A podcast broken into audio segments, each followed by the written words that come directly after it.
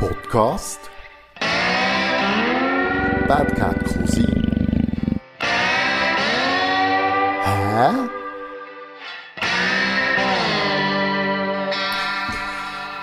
Bad Cat Cousin Podcast Hä? Eine weitere Folge und das Mal hockt nach langem wieder einmal eine Frau vis-à-vis. Schön.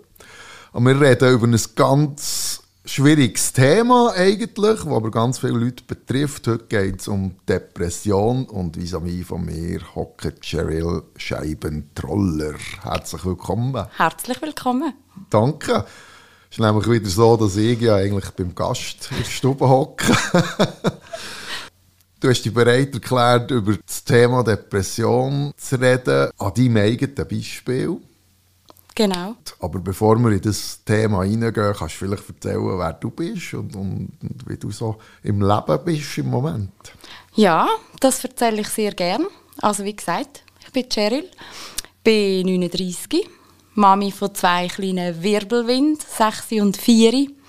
Und so ganz nebenbei arbeite ich noch 80 Prozent äh, in einer Psychiatrie. Sehr passend. Ja, und ansonsten bleibt neben Kind und Arbeiten und all dem, was man sonst so für Verpflichtungen hat, nicht mehr ganz so viel Zeit für Hobbys. Aber wenn es Zeit erlaubt, dann lese ich sehr gern. Gehe auch mal gerne tanzen, wenn es Corona dann wieder zulässt. Ja, und bin viel und gern mit Freunden und Familie zusammen und unterwegs. Also Frohnatur. Grundsätzlich ja. Grundsätzlich. Grundsätzlich ja, genau. Ja. Jetzt ist ja das so ein Thema, wo, wo, wo man A, nicht so darüber redet. Und wir haben ja schon mal, also die allererste Podcast-Half-Folge ist über Depression gegangen, ein bisschen in einer anderen Form. Aber wir haben unglaublich viel Feedback gehabt von, von Leuten, die A, mal einen Einblick bekommen haben und B, aber auch haben müssen sagen, hey, ich bin nicht allein.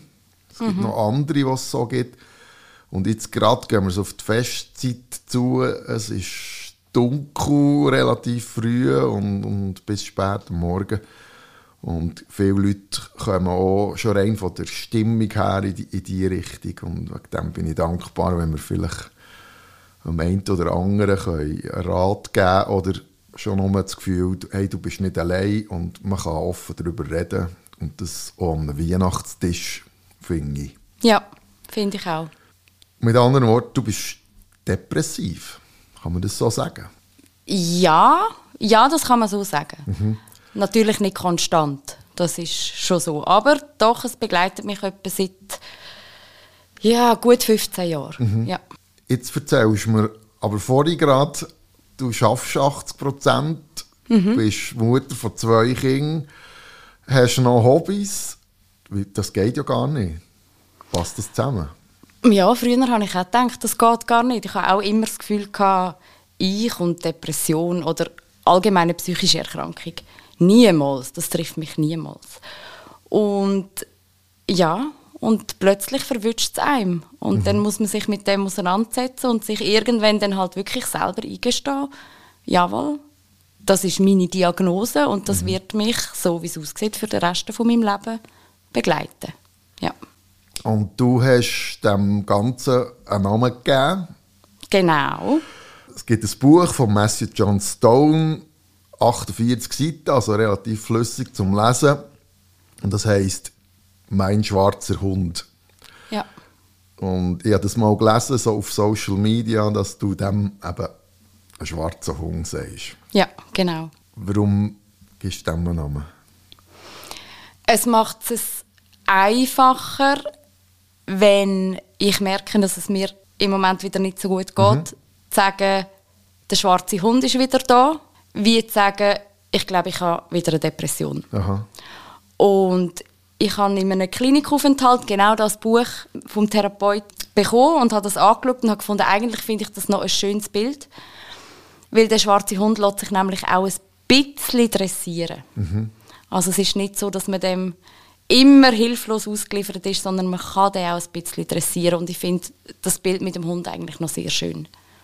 Das ist etwas Fassbares. Oder? Genau, genau. Ich, ich kenne das Bild vom inneren Schweinehund, oder? Ja, ja, Wenn man dem mal eine Gestalt gibt, dann kann man auch mal ins Körbchen schicken. richtig. gehe jetzt an dein Plätzchen liegen. Richtig. Aber fangen wir am Anfang an. Wie immer, oder? Wenn, ich, wenn wir so Folgen machen, irgendwann ist Klein Cheryl auf die Welt gekommen und ist aufgewachsen. Ist das schon immer ein Thema gewesen, dass du so Phasen gehabt hast? Oder, oder bist du ganz ein fröhliches Kind gewesen? Ja, ich bin ein absolut fröhliches Kind gewesen. Also ich bin auch heute noch eine fröhliche Person. Mhm. Also, ähm, du wirkst schon so auf mich. Ja. Genau. Das bin ich definitiv. Aber nein, meine Kindheit war völlig äh, unbeschwert und äh, bin in einem guten Elternhaus aufgewachsen. Und ähm, was mich aber dort schon begleitet hat, und das ist schlussendlich ein grosser Teil von meiner Depression, ist mein Perfektionismus. Mhm. Den habe ich schon seit ich denken kann. Und wirklich angefangen hat es dann erst viel später, eben etwa vor 15 Jahren, so mit 25 dann, wenn die Verantwortung noch dazu kommt im Leben. Ja, ja, etwa so, genau. Ich denke, so rückblickend gesehen, glaube ich, dass ich auch in meiner Teenie-Zeit mhm. schon so depressive Momente hatte aber das kommt mir jetzt in den Sinn. Das war äh, nie ein Thema gewesen. und ich glaube, man hat das dann einfach so ein bisschen ab mit, das ist halt Pubertät und, und man weiß nicht, wer man ist und was man will. Aber ich glaube, wahrscheinlich ist dort schon so ein Zeit gewesen, wo ich ab und zu ein bisschen depressive Momente hatte. Ja. Aha. Es ist ja noch spannend, oder? Wenn ich ein bisschen recherchiere, was so eine Depression ist, dann ist es ganz klar ein Krankheitsbild. Und ich habe jetzt das als Blatt vor uns hergelegt, wo so einen, einen weiblichen Körper zeigt, mit vielen drauf, was alles ein Teil von einer Depression kann sein kann. Mhm. Und dann sehen wir da auch den ganzen Hormonhaushalt, mhm. das ganze Geschlecht.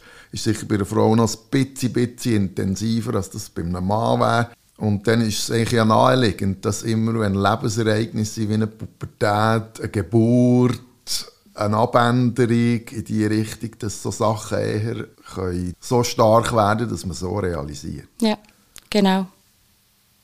Gehen wir auf Pubertät. ich kann mich noch schwach erinnern. Ja, ja sicher. Ja, ja, doch, doch. Erzähl. An meine Pubertät? ich ich weiß einfach, dass ich immer wieder Momente in meiner Pubertät und das ist für mich auch so ein bisschen das, was ich sage, ich glaube, das ist schon so ein bisschen in die Richtung Depression gegangen, dass ich zum Beispiel einfach auch brüllen. Ich habe keine Ahnung, einfach endlos traurig. Warum? Keine Ahnung. Und, ähm, oder einfach auch ein totales Problem mit meinem Körper phasenweise. Und eben, rückblickend denke ich, das sind schon so die ersten Anzeichen. Mhm. Aber das hat man nie so eingeordnet. Ich war also dort nie irgendwie bei einem Psychologen, sondern ja, das ist einfach Pubertät, gehört halt dazu. Und ähm, so ein bisschen als normal ab da. Ja. Das sagt man ja häufig, oder, in diesem Zusammenhang. Genau. So nach dem Motto, jetzt nimm mal den Finger raus und... Reiss dich zusammen. Reiss dich zusammen. genau, reiss dich zusammen. Ja. Aber das ist eben Krankheit. Es kommt niemand auf die Idee, wenn du Masern hast, so etwas zu sagen, oder? Nein, natürlich nicht. Auch jemand, der einen gebrochenen Arm hat, dem sagt man auch nicht, mach doch das jetzt, kannst du ja schnell zusammenreißen. Mhm. Das ist äh, ein grosser Unterschied, ja. Wenn man lesen dann kommt auch der Faktor Vererbung, Verwandtschaft mit dazu. in deinem näheren Umfeld hat es ja Leute, die, die an dem erkrankt sind? Also wirklich Depressionen in dem Sinn nicht. Was bei uns in der Familie so ein gibt, sind so ein bisschen, ja, wie soll ich sagen, so ein Angstgeschichten. Mhm. Ähm, Liftfahren, also nicht mehr im normalen Rahmen, sondern ja. halt schon ein bisschen, ähm, im äh, größeren Rahmen. Aber das gehört ja alles eben ein bisschen zusammen. Ja, ja. Genau. Also von dem her muss ich sagen, ich bin wahrscheinlich genetisch von einer älteren Seite ein bisschen vorbelastet. Mhm. Sind auch deine älteren Seiten, gesehen, die das als erstes wahrgenommen haben?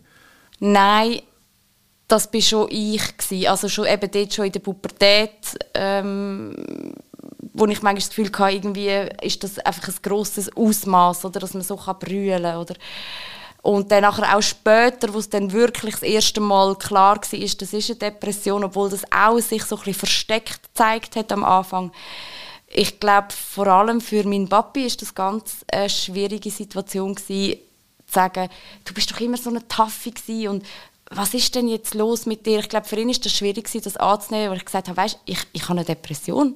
Mhm. Ja. Und ich glaube, ihm ist erst das Licht aufgegangen, jetzt vor kurzem, wo ein guter Freund von ihm sich das Leben genommen hat. Wo ihm, glaube bewusst worden ist, ähm, dass das auch ein starker Mann kann in die Knie zwingen kann. Mhm. Was das überhaupt bedeutet. Ist halt eine andere Generation. Sogar viel mehr Mann als Frauen. Weil sie nicht reden. Viel weniger reden als Frauen. Und viel weniger Hilfe in Anspruch nehmen. Ich würde es auch so interpretieren, bin aber nicht sicher, ob es so ist. Weil, ja, ich bin einfach der Balkonphilosoph, oder nicht der Wissenschaftler. Aber einfach schnell Zahlen, etwa 9% der Schweizer Bevölkerung hat die Krankheit irgendwann mal in seinem Leben. Männer 7,8% laut Statistik vom BAG und 4,4% Frauen, da reden wir von Erwachsenen. Mhm. Und lustig, also nein, lustig ist es überhaupt nicht, ist, wenn man dann eben geht schauen, dann behandeln sich nur 4,4% der Männer ja. und von den Frauen 7,7%. Und im Jahr 2018 sind die neuesten Zahlen, die man lesen kann, sind es 712 Männer, gewesen, die sich aufgrund von einer Depression das Leben genommen haben und 290 ja. Frauen. Ja. Und es spiegelt genau das wieder. Oder? Die mhm. Männer reden wahrscheinlich einfach viel zu wenig. Ja. Und du hast vorhin gesagt, du bist doch immer so eine Taffe gewesen, so eine starke Buben rennen nicht. Richtig. Äh, Indianer kennen keinen Schmerz. Genau. Es gibt noch hundert andere so Doktrins, ja. äh, wo wir so in der Erziehung halt einfach mitbekommen. Mhm. Depression ist ja, wie manche andere Krankheit, oh, es fängt irgendein mal schleichend an. Mhm. Und dann kommt so der Moment, ich kann aus eigener Erfahrung auch reden, mir ist es etwas anders indiziert, aber kommt so der Moment, wo du äh, mit dem Gedanken von schon spielen, irgendetwas in diese Richtung muss doch sein. Ja. Musst du dich noch erinnern, wo, ja, wo der Hund hat von Form annehmen? Jawohl, der Hund hat äh, ziemlich heftige Formen angenommen. Ich war ungefähr etwa 25 und bei mir hat das angefangen mit, mit äh, Panikattacken. Ja. Und zwar ganz heftige. Also ich habe jedes Mal das Gefühl gehabt, ich kriege jetzt einen Herzinfarkt und ich sterbe. Und was man halt so macht, wenn man das Gefühl hat, man kriegt einen Herzinfarkt. Ich war jedes Mal im Spital gewesen, auf dem Notfall und die Leute haben immer gesagt, es ist alles gut, das Herz ist in der Ordnung und sie haben wahrscheinlich ein viel Stress und tun sie mal ein bisschen runterfahren. Und mein Grind hat mir es aber nicht zugeben. Ich dachte, ich habe sicher nicht irgendetwas Psychisches. Da muss etwas in meinem Körper mhm. sein, das nicht stimmt. Und ich hätte es eigentlich am liebsten gehabt, dass man mich einisch durch die Röhre geschickt hat, von oben bis unten, weil ich bin überzeugt war, die finden etwas, wo in meinem Körper nicht stimmt. Und dann hat das wirklich auch so ein bisschen Züge annehmen, dass ich am Schluss gar nicht zum Haus raus konnte. Also ich bin mhm. wirklich, sobald ich meine Insel, sage jetzt mal, verloren habe, ist fertig gewesen. Und irgendwann dann ist dann wie klar gewesen, das ist etwas Psychisches, auch ja. für mich. Und dann hat man ein Burnout diagnostiziert, was ja nichts anderes ist wie eine Erschöpfungsdepression. Also halt einfach tönt ein bisschen besser.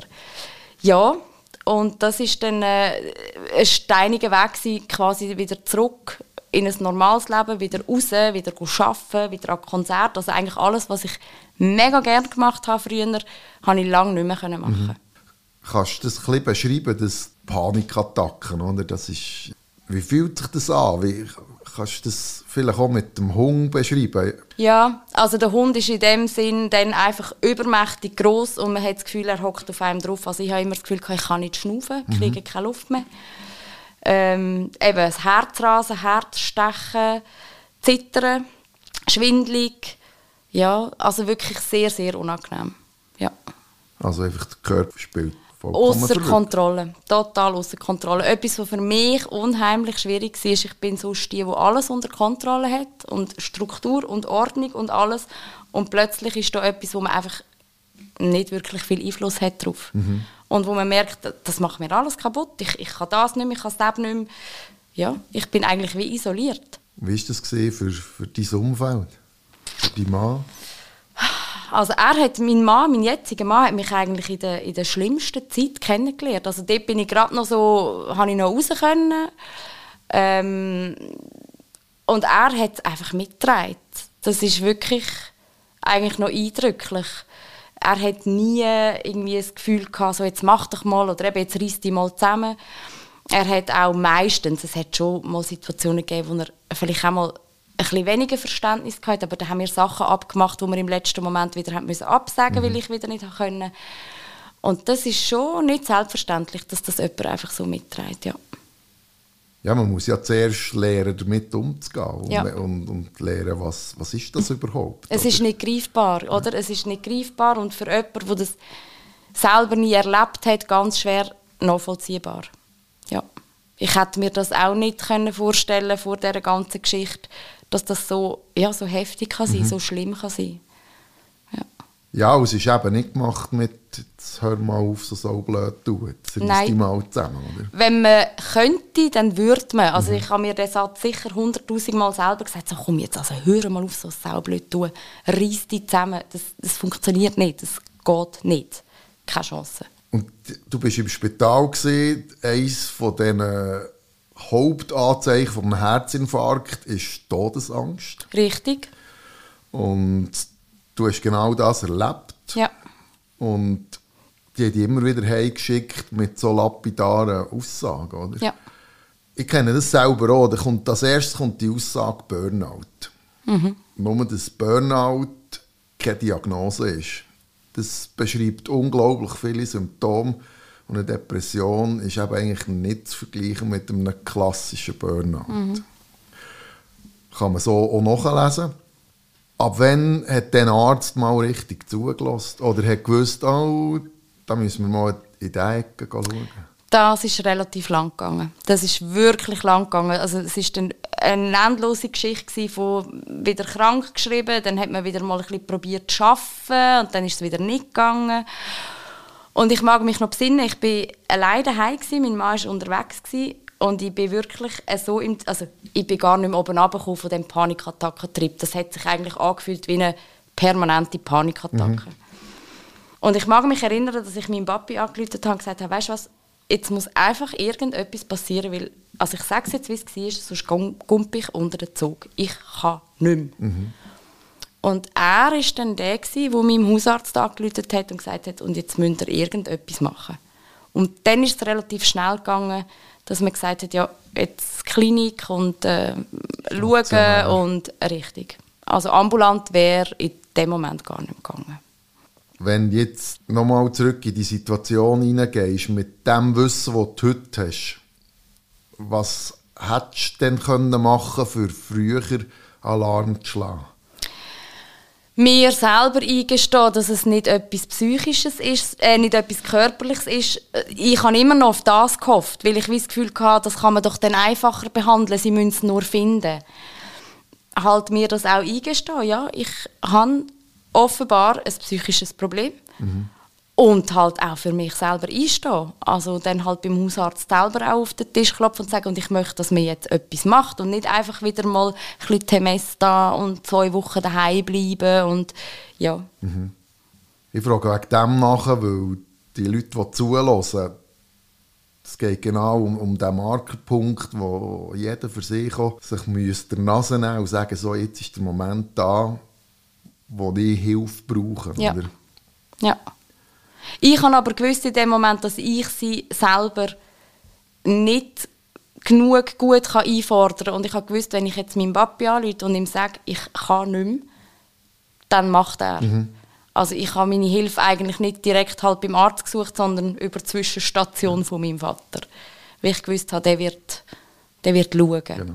Ja, es ist ja Hilfeschrei im eigentlichen Sinn. Oder? Absolut. Und der Erste, der springt, ist der Vater. Ja. Wie wenn du mit dem Velo umgekehrt wärst, oder? Richtig. Du hast vorhin gesagt, immer wieder ein bisschen krank geschrieben und so. Das äh, erzeugt ja auch einen zusätzlichen Druck, oder? Äh, in der Arbeitsstelle, wenn man immer wieder fehlt. Mit, ja.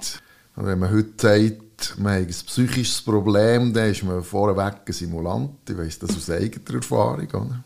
Wie, wie ist denn dort gelaufen?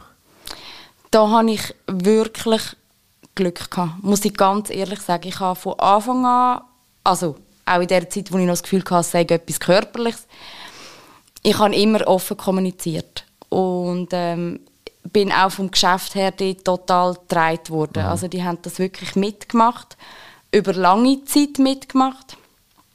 Und ich glaube im Nachhinein, also bin ich froh, dass ich das von Anfang an so kommuniziert habe, weil ich glaube, wenn ich immer wieder irgendwie eine Lüge erfinden, das hat mir viel mehr Druck erzeugt. Mhm. So.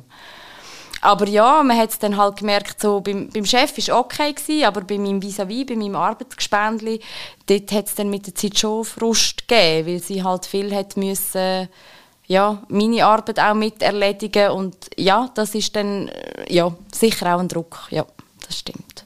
Ja, man hat ja eine Art wie ein schlechtes Gewissen, oder? Genau, ja. Bist du jetzt noch an dieser Arbeit, also beim, an diesem Arbeitgeber? Nein, da habe ich gewechselt. Aber eigentlich nicht unbedingt wegen, wegen der, ja, wie soll ich mal, vielleicht schon ein bisschen wegen der Erkrankung. Ich habe gemerkt, nach der Zeit, als ich wieder retour bin ins Geschäft, ich kann nicht mehr gleich leisten wie vorher. Aha. Zumindest gerade am Anfang. Und ich habe immer den Vergleich gezogen. Ja, aber früher habe ich das doch mögen. Früher ist doch das gegangen. Warum geht es jetzt nicht mehr? Mhm und habe dann für mich entschieden, ich fange einfach etwas ganz Neues an, an einem ganz neuen Ort, wo ich gar nicht den Vergleich habe, wie hat Cheryl vorher funktioniert und wie funktioniert sie jetzt. Und habe dann gewechselt. Also eigentlich nicht einmal das äußere Umfeld, sondern du hast müssen deine 100% neue, ja. neue Eichen. Ja, genau richtig. Auch wieder halt ein bisschen der Perfektionismus, wo gewusst hat, vorher ist das alles gegangen aus dem FF ja, dann habe ich dann die Stelle gewechselt. Das Verschissenste an dieser Krankheit ist, man muss sich unglaublich mit sich selber konfrontieren. Also, Gott sei Dank. Ja. Gott sei Dank. Das ist so. Aber natürlich auf eine Art und Weise und durch eine Geschwindigkeit, wo man das lieber nicht so will. Also mir ist es so gegangen. Ist es dir auch so gegangen? Also wenn man drinsteckt, ist es Horror wenn man drinsteckt, ja, nein, es ist grausam. Ich, ich finde es wirklich grausam. Im Nachhinein gesehen hat, glaube es hat nicht viel gegeben, was mich dazu bewogen hat, mich so intensiv mit mir auseinanderzusetzen wie die Erkrankung. Und ich glaube, ich habe ganz viele alte Muster dürfen und können ablecken, mhm. wo nicht dienlich sind für mich, wo ich aber gar nie hinterfragt habe, weil es, ist einfach immer so war. Ja. Und ähm, von dem her sehe ich da halt auch mittlerweile jetzt auch die positive Seite. Aber es ist viel Arbeit, also eben, das sind jetzt 15 Jahre und ich bin eigentlich fast konstant dran, auch heute noch. Ja, wegen dem hocken wir ja zusammen. Oder? Richtig. Weil ich es auch so mitbekomme.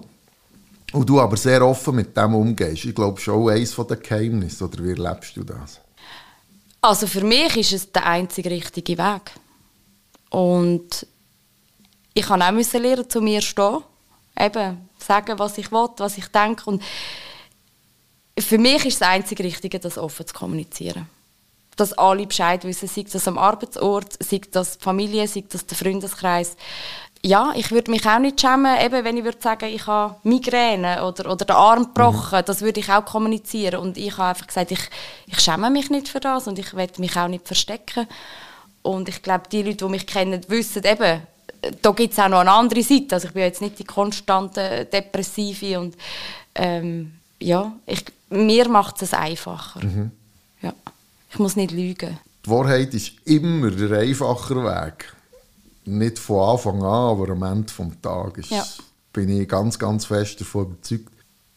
Kommen wir noch ein bisschen auf den schwarzen Hund zu sprechen. Ja. Der schwarze Hund ist eine Symbolfigur, die vor allem aus England kommt und so das Geschöpf der Nacht darstellt. Manchmal wird es auch mit dem Tod verglichen. Und jetzt wählst du aufgrund von dem Buch natürlich den schwarzen Hund. Und meine Partnerin ist ja bipolar. Ja. Und dort gibt es so den Moment, ähnlich wie bei einer Migräne, wo, wo sie merkt, jetzt ist er am Kommen. Ich sehe ihn auf der Wiese aus, der ja. schwarze Hund. Oder? Ja. Wie, wie ist das bei dir? Ich spüre ihn auch sehr gut. Also ich merke auch, wenn er auf der Wiese entgegenzulaufen kommt. Ja. Mittlerweile. Das ist auch, glaube ich, ein Lernprozess gewesen, ähm, um mich da selber zu spüren. Aber mittlerweile doch merke ich es relativ gut. Lass ihn rein? Es gibt Momente, wo ich es schaffe, nicht draussen zu lassen. Mhm. Und es gibt Momente, wo es nicht klappt, wo er reinkommt. Ja. Und dann leider auch nicht einfach in sein Körbchen hockt, sondern ins Bett liegt. Ja. Ja. Mit auf die Brust. Mit auf die Brust, ja. Die gibt es durchaus. Ich habe das nur von, von außen, mit dem, aus dem Zusammenleben natürlich, mit äh, meiner Partnerin das sagen, aber wenn sie es aus irgendeinem Anlass heraus schafft, eben nicht reinzulassen, steht dann vor der Tür, du ihm einfach die Tür nicht auf, dem Hund, dann frisst sich der einfach in der Nachbarschaft durch alle Katzengeschirrchen, für beim Bild zu bleiben. Und wenn er dann reinkommt, oder einer aus dem Vergessen die Tür auftut und er kommt rein, dann ist der vollgefressen und doppelt so schwer wie vorher. Ja, nein, also ich schaffe es wirklich manchmal, dass er wiederkehrt und geht. Aber nicht das? immer. Ich kann das nicht sagen ich kann das wirklich nicht sagen. Meine Skills, also meine Strategien mhm. sind eigentlich immer die gleichen.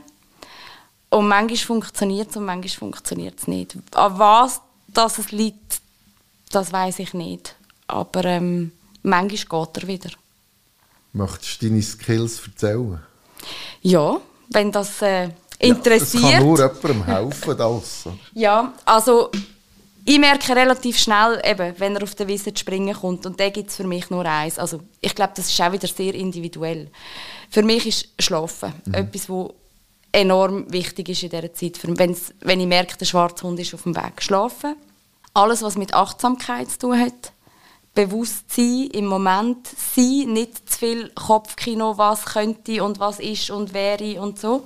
In dem bin ich eben Meister, Kopfkino. Ähm, mittlerweile weiß ich auch, dass mir Bewegung sehr gut tut. Ich bin ein bisschen eine faule Zwetschge, aber äh, da muss ich mich echt ein bisschen aufraffen. Also ich gehe jetzt regelmäßig schwimmen. Das ist eigentlich so ein bisschen Prophylaxe. Ich schreibe, ich male. Ich bin zwar nicht sehr gut im Malen, aber Mandalas ausmalen kann auch ich. Ja, es sind so ein diese Sachen, wirklich ein bisschen runterfahren, ein bisschen reduzieren, nicht mehr so viel draussen und, und einfach wirklich ein bisschen zur Ruhe kommen. Mhm. Ja. Zeit für dich? Ja, genau. Ich denke auch, es muss Platz haben. Etwas, wo ich von Anfang an, an gesagt habe, hey, lass, geh in dein Schneckenhäuschen, wie jetzt bei der Mila ist es ein Schneckenhäuschen. Es hat einfach Platz hier. Mhm.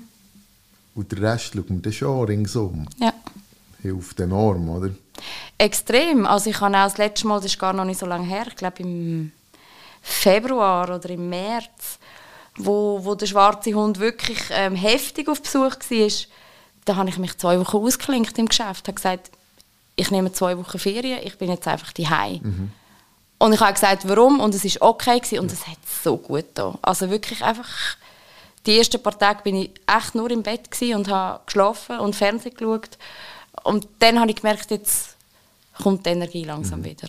Du hast gesagt, Bewegung. Ja. Ich komme ja so ein bisschen aus dem Sport. Und dort gibt es, das ist nicht ein Glaubenssatz, es ist einfach eine Tatsache. Es gibt ein einziges Medikament auf dieser Welt, das wirksam ist wie kein anderes und null Nebenwirkungen hat. Und das ist Ausdauersport. Ja. Also auch zügig laufen raus. Aber das Problem ist ja, wenn man so zu Weg ist, dann muss man das nicht.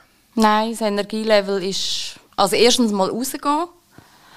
Also fürs Rausgehen müsste man ja aufstehen, man müsste duschen, Zähne putzen und das, in einer Depression ist das schon eine riesige Challenge. Mhm.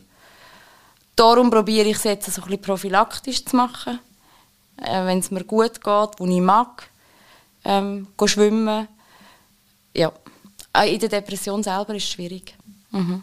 Wenn jetzt dort jemanden hast, was ja hast an der Seite, wo, wo, wo sagt, hey, komm, raus, die Sonne scheint, wir gehen Hunger laufen oder so, lass dich la, la reissen. Hast du die Kraft? Oder?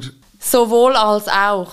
Ähm, ich mag mich erinnern, eben so in der zweiten schlimmen depressiven Phase, das war nach der Geburt von unserer Tochter, dort ist mein Papi etwa die mal ähm, vorbeigekommen und hat gesagt, so komm, jetzt packen wir die Kleine und gehen. Und dann hat es Tage gegeben, wo es gegangen ist. Mhm. Und dann hat es Tage gegeben, wo es einfach nicht gegangen ist. Weil es einfach eben schon anlegen und dann noch ein Kind anlegen und nicht geschafft. Einfach nicht geschafft. Ja. Ich kann es verstehen. Mir geht es auch darum, dass die Leute, die zulassen, das ein bisschen verstehen und ja. ein Bild bekommen. Ja. Jetzt, das sind deine eigenen Skills. Das mhm. ist so, das sind deine Medikamente, oder? Ja, das ist mein Notfallrucksäckchen. Genau. Jetzt haben wir vorhin geredet, du bist dir Hilfe holen. Und wie sieht denn dort, oder wie hat dort die Therapie ausgesehen? Also ich habe unterschiedliche Therapien erlebt. Jetzt gerade dort bei, beim Burnout, da bin ich nur drei Wochen gewesen, weil die Krankenkasse gefunden hat, ja, drei Wochen länger ja, oder? Das ist so, das ist wirklich mehr Gesprächstherapie gewesen. Mhm. Und dann aber nach der äh, Geburt von unserer Tochter, das ist dann die Wochenbettdepression ja. das ist auch wieder eine Erschöpfungsdepression, also es ist irgendwie alles so ein bisschen dort war wirklich ganz viel, gewesen, auch mit rauslaufen, mit malen, mit äh, halt dann in der Gruppe Sachen machen, also kochen, wirklich mehr ähm, auch so ein bisschen aktive Geschichten, äh, mit Wickel, mit Bad nehmen und also mhm. solche Sachen. Ja, also, also ich habe ich habe ja, ja, Sachen. genau. Also ich habe unterschiedliche Therapien erlebt, ja. Und ich muss sagen, so das Aktive, eben das Malen, obwohl ich überhaupt nicht gerne eben so selber malen und zeichnen, hat mir mehr geholfen wie einfach nur Gesprächstherapie. Mhm. Ja, mit Gesprächstherapie es dreht sich immer nur um, um das gleiche Thema. Oder? Man ist immer in dem Film, in man redet darum, warum das man jetzt depressiv ist und keine Ahnung. Und eben halt mal etwas ganz anderes machen, das hat mir, aber das ist auch wieder sehr individuell, aber mir hat das besser geholfen. Mhm.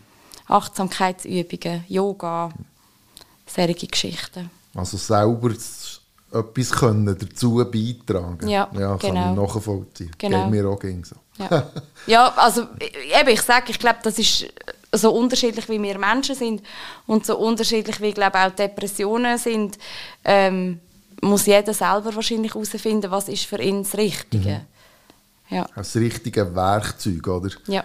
Genau. Jetzt, wenn man zum Hausarzt geht, ist wahrscheinlich das Erste, was er einem verschreibt, ist ein Antidepressiva. Jawohl. Willst du dem etwas sagen? ja, ich hatte eine gespaltene Einstellung zu Antidepressiva, muss ich ganz ehrlich sagen. Mhm. Ich bin äh, eher so ein auf der natürlichen Schiene und äh, habe mich sehr, sehr lange gegen Medis gewehrt. Und dann aber in dieser langen Zeit immer wieder ausprobiert, weil ich gefunden habe, ja gut, jetzt muss ich irgendetwas machen und aber nie, es hat mir nie wirklich viel geholfen. Und dann, nach der Geburt von unserer Tochter, die Wochenbettdepression, die ist wirklich, wirklich sehr heftig gewesen. Und ich habe mich dort entschieden, ich versuche es nochmal mit einem Medi, einfach weil ich wollte, so schnell wie möglich wieder auf die Beine kommen, auch für unser Kind. Mhm. Und da war aber wirklich das erste Mal, gewesen, wo ich gute Erfahrung gemacht habe mit einem Medi, wo man mich gut eingestellt hat, ein Medi, wo etwas hilft. Und äh, ich nehme da heute noch. Ja. Und ähm, habe mich mittlerweile damit abgefunden, dass das gut möglich ist, dass ich das für den Rest von meinem Leben wird nehmen mhm. Und sehe das wie eine Krücke. Ich sage immer, wer es beigebrochen hat, nimmt auch eine Krücke, bis er wieder laufen kann. Und meine Krücke ist jetzt halt das Medi. Für mich ist es ein Schlüssel, weil ein Antidepressiva ganz, ganz einfach erklärt macht ja nichts anderes, weder eine Verbindungsstelle wieder schaffen, wo der Körper selber nicht mehr schafft, äh, Botenstoffe im Hirn ja. ähm, weiterzugeben. Und das Antidepressiva ist einfach ein Schlüssel für diese Türen. So lange, bis du wieder einen eigenen Zugang bastelt hast. Ja. Unsere Körper können ja das. Das sind so Wunder. Dings. Aber es gibt wahrscheinlich kein Medikament auf der Welt, das so viele verschiedene mögliche Nebenwirkungen hat wie Antidepressiva. Ist so, jawohl. Du tust mir äh, sagen, wenn, wenn ich es nachgehe. Alles gut. Aber ich möchte dort noch ein bisschen rein. Das wievielte Medikament ist jetzt das? Das vierte. Das vierte. Aha. Ja. Es ist auch meine Erfahrung, dass man nicht von Anfang an das Richtige findet, Ja. dass man das ein bisschen muss austesten muss. Ja. Was hast du so Erfahrungen mit, Erfahrungen mit Nebenwirkungen und Sachen? Keine. Wow! mega. Ja, nein, wirklich. Ich habe bei den ersten drei Medis habe ich wirklich, also erstens mal habe ich Nebenwirkungen des Teufels. Also es hat die Depression eher verschlimmert als verbessert.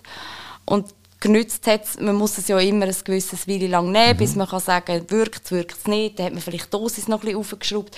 Aber dort ist die Wirkung einfach gleich null gewesen. Und ähm, das Medi, das ich jetzt habe, ist nicht so ein gängiges Medi. Also ist eben nicht eins, das man als erste Wahl verschreibt. Ich habe aber wirklich, wirklich nichts gehabt, Holzanlängen. Äh, bis jetzt dafür das Absetzen, das habe ich jetzt zweimal probiert, wo ich dann sehr heftig reagiere. Wo Ja, das jetzt- muss man ja so ausschleichen. Oder?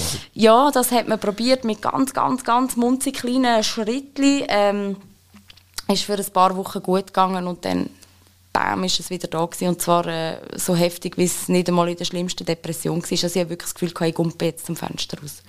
Ich würde es nicht, es gibt einen Riesenmord. Ja, ich weiß. Das hat mir dann äh, mein Arzt auch gesagt. Blöde, blöde Sprüche.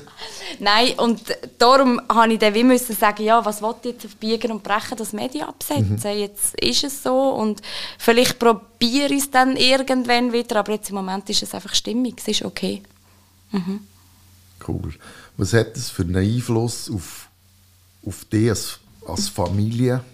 Mein Medi, Ja, also Depression und das Mädchen. Depression und das Medi. Also Depression hat sicher einen Einfluss in dem Sinn, dass natürlich Kinder, gerade jetzt, wo sie schon ein bisschen grösser sind, merken, wenn es der Mami nicht, nicht gut geht. Und ähm, halt die Mami vielleicht einmal brüllt oder eben mal ein bisschen mehr im Bett liegt wie sonst. Aber ich probiere ihnen das in dem Sinne wie zu erklären, ja, so wie sie es halt jetzt schon verstehen.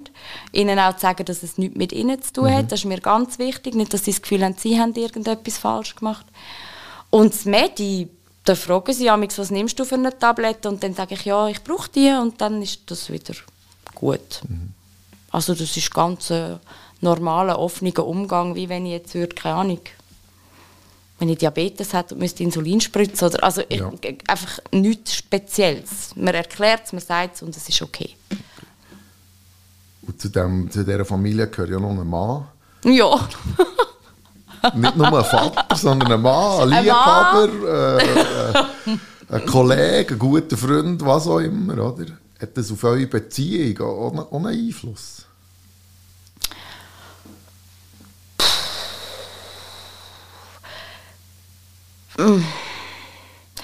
also nicht im negativen Sinn.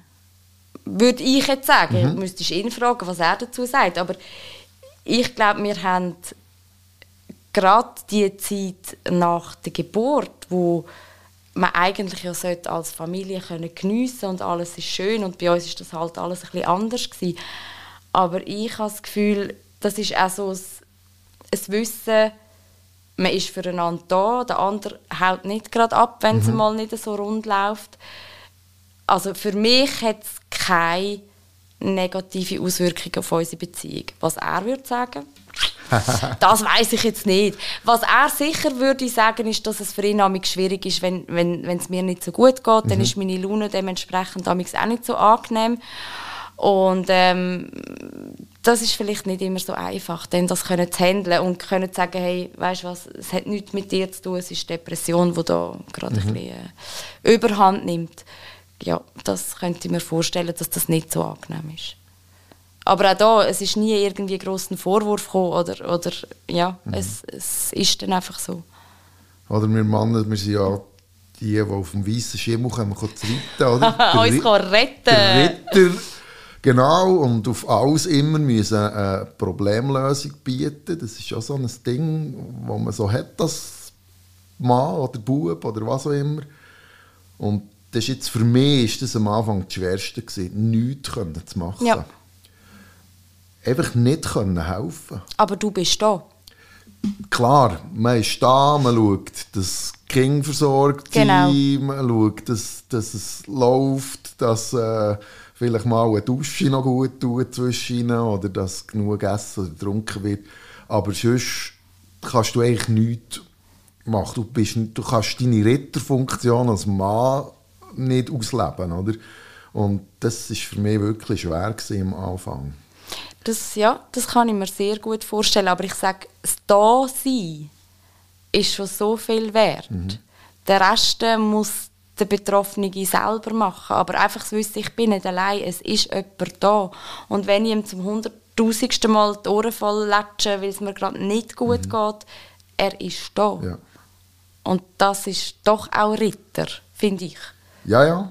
Einfach nicht die Art, wo, wo, wo wir uns gewöhnt Du kannst es nicht lösen. Genau. Du, kannst, es nicht lösen. aber du kannst da sein. Das ist ja so. Ja.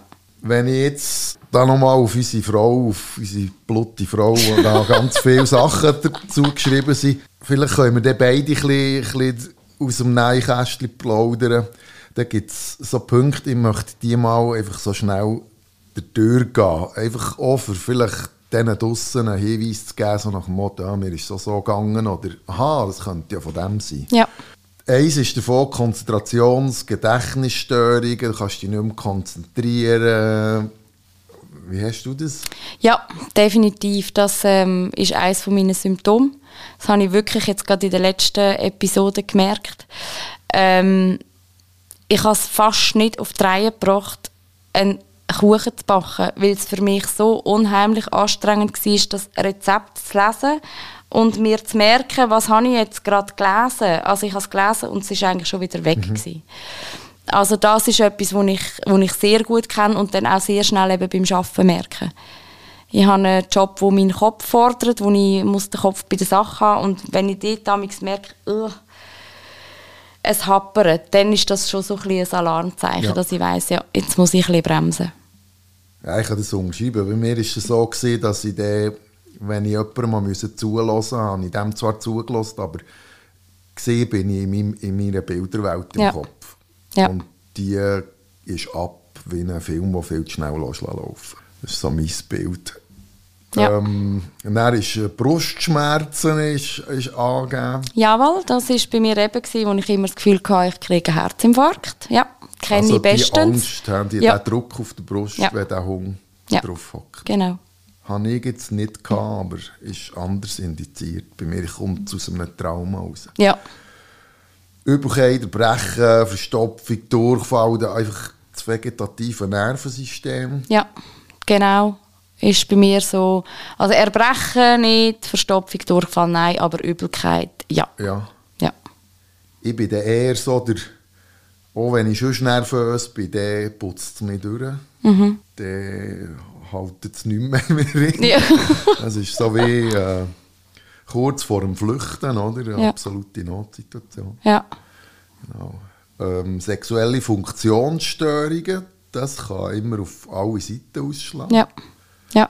Also ich meine, das ist, also kann ich jetzt einfach nur so sagen. Ich glaube, wenn man in einer schweren Depression ist, kann ich mir sehr schwer vorstellen, dass jemand dann wirklich noch das Bedürfnis hat. Äh, Dass noch Lust entsteht.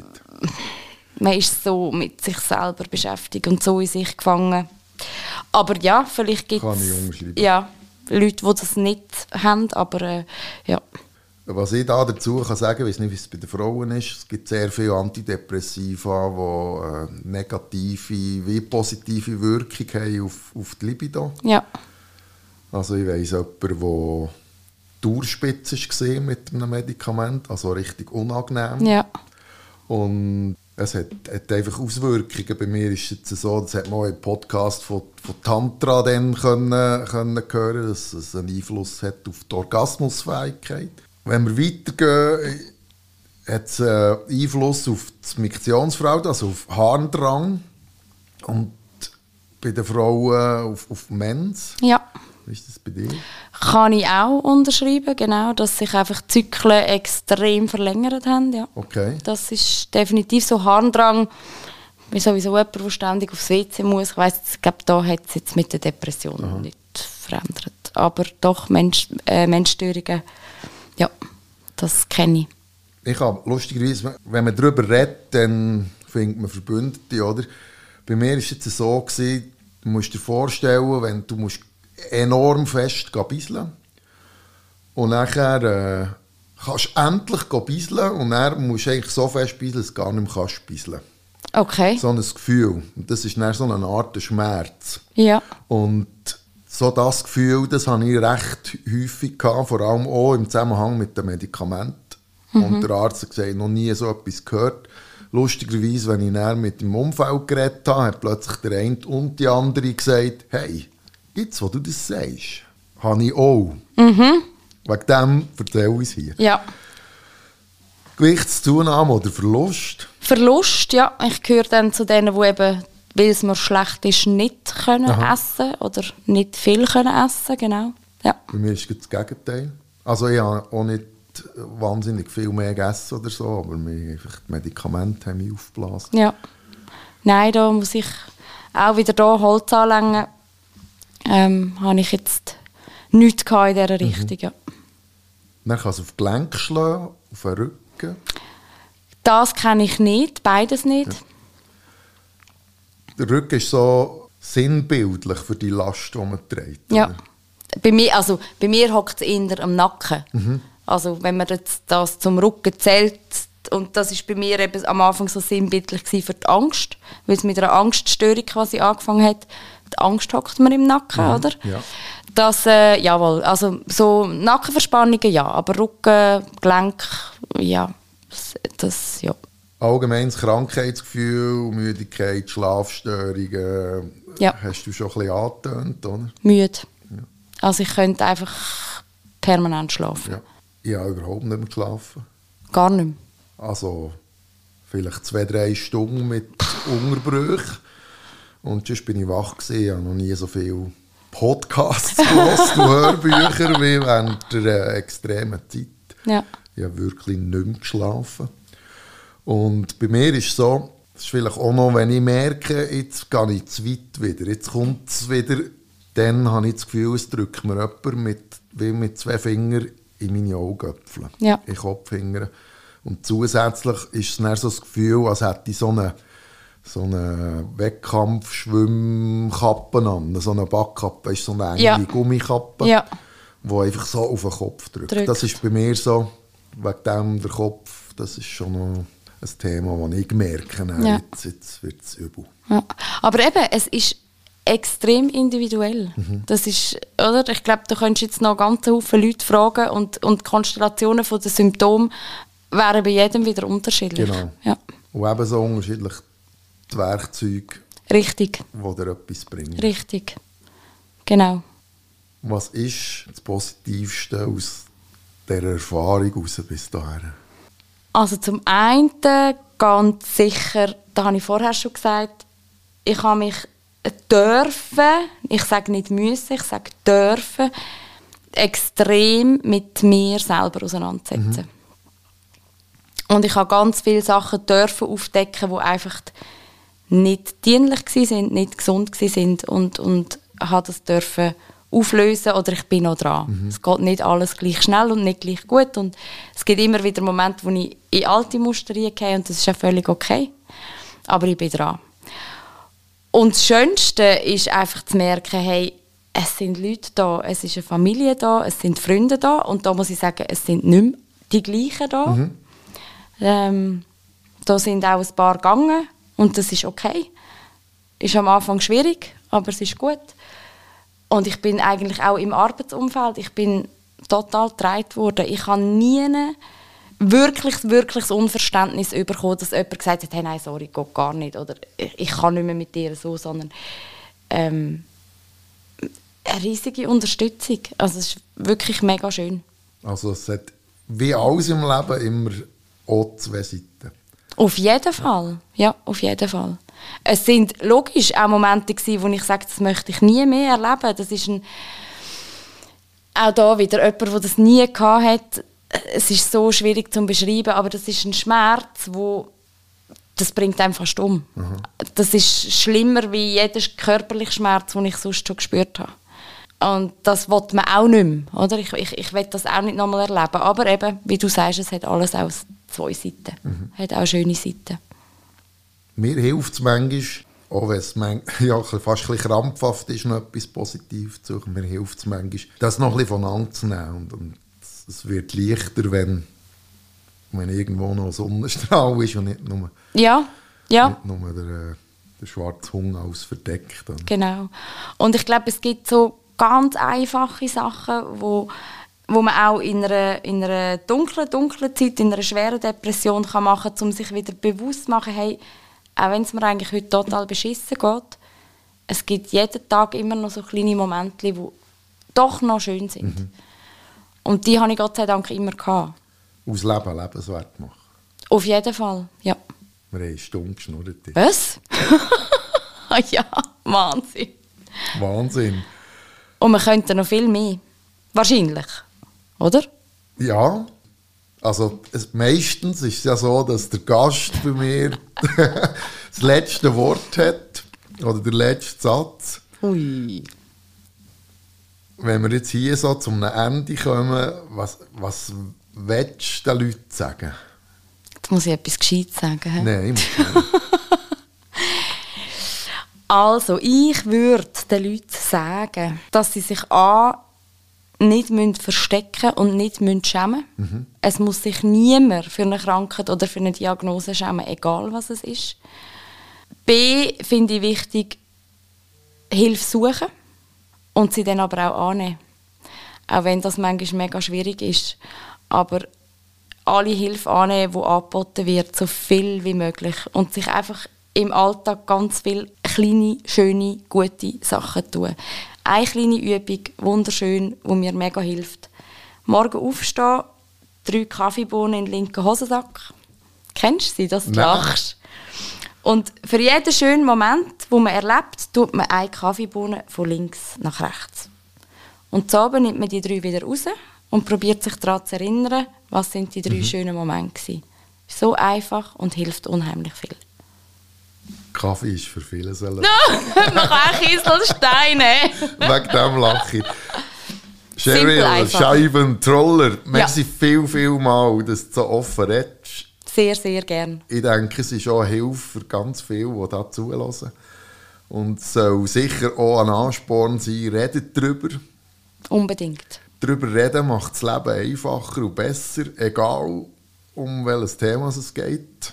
Das stellt sich immer wieder raus in diesen Podcasts. Und wenn es um Depression geht, sowieso. Mhm. Lasst mich helfen und gesteht mich ein. Superman und Superwoman gibt es nur im Comic. Und kann man trotz Diagnose eben doch auch sein. Das lassen wir so stehen. Merci vielmals. Danke dir. Kann ich dürfen bei euch sein. Und Sehr gern. Du hast erzählt von deinem Leben. Danke vielmals. Sehr gern. Hat dir die Episode gefallen oder du kannst im besten Fall sogar etwas mitnehmen für dich, dann gang doch den Abonnieren-Button drücken. Auf Apple Podcast kannst du 5 Sternchen hinterlassen, weil das, das bringt mir wirklich etwas. Und wenn du jetzt denkst, hey, das Projekt Bad Cat Cousin Podcast, hä, will ich unterstützen, dann findest du in den Show Notes meine Kontonummer an, wo du unter dem Vermerk hä, kannst einen Betrag spenden. Jeder Fünfliber ist willkommen und unterstützt Kultur und in diesem Fall Gesprächskultur. Merci vielmal und bis gleich. Podcast Bad Cat Cousin. Hä?